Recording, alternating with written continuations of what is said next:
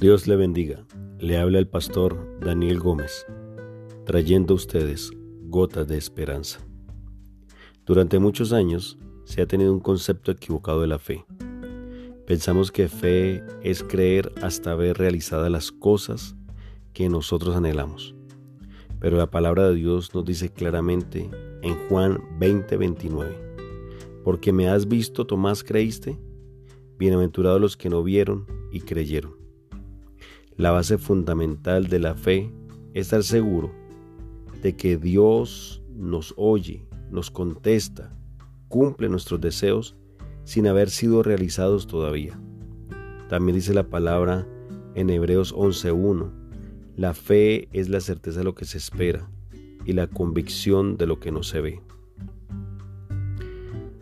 Si no llegamos a este punto, a este nivel de fe, no podremos agradar a Dios y será muy difícil de que tus deseos, peticiones y súplicas sean contestadas.